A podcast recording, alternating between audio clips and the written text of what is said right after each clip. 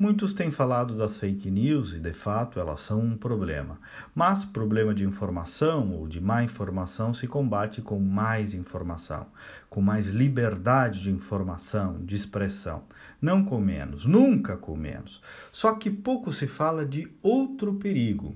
A pretexto desse combate à fake news, eis que tem surgido uma censura política que muitas plataformas de redes sociais estão exercendo a pretexto de combater, como eu disse, informações falsas ou perigosas. O Twitter é a rede que mais se destaca negativamente nessa interferência.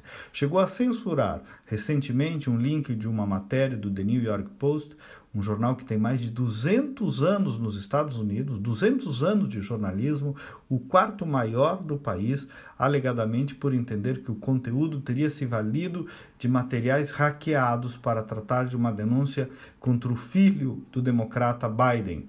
Foi além, até bloqueou o, inclusive o jornal de postar no Twitter. Depois acabou voltando atrás. Mas vejam, então os donos do Twitter, lá do Vale do Silício, censuraram uma matéria de um jornal bicentenário com cunho político contra a esquerda norte-americana. E coincidência ou não, os donos do Twitter têm íntima afinidade ideológica com quem? Justamente com os democratas. E aqui no Brasil, censuraram também dezenas de perfis de quem? De quem? Só de direitistas.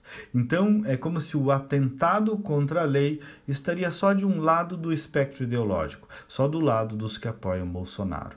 Ah, vem contar para mim? Isso é proteção da lei, proteção do usuário, proteção da segurança? Não, não, não. Isso é cada vez mais uma clara intervenção das plataformas de redes sociais na liberdade de opinião pública de seus usuários.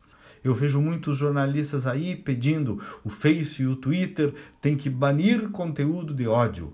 Ora, eu sei que crime é crime, tem que ser punido, mas cuidado para não banalizar. A censura sempre veio embalada em expressões charmosas e em intenções altivas. Vamos nos ligar nisso, prestar atenção, sob pena de perder a liberdade de opinião na internet para um novo politicamente correto, desta vez sediado no Vale do Silício. Eu espero você amanhã às nove e meia no programa Outro Olhar, na Rádio Bandeirantes. E segunda estamos de volta aqui de novo. Bom dia, bom final de semana.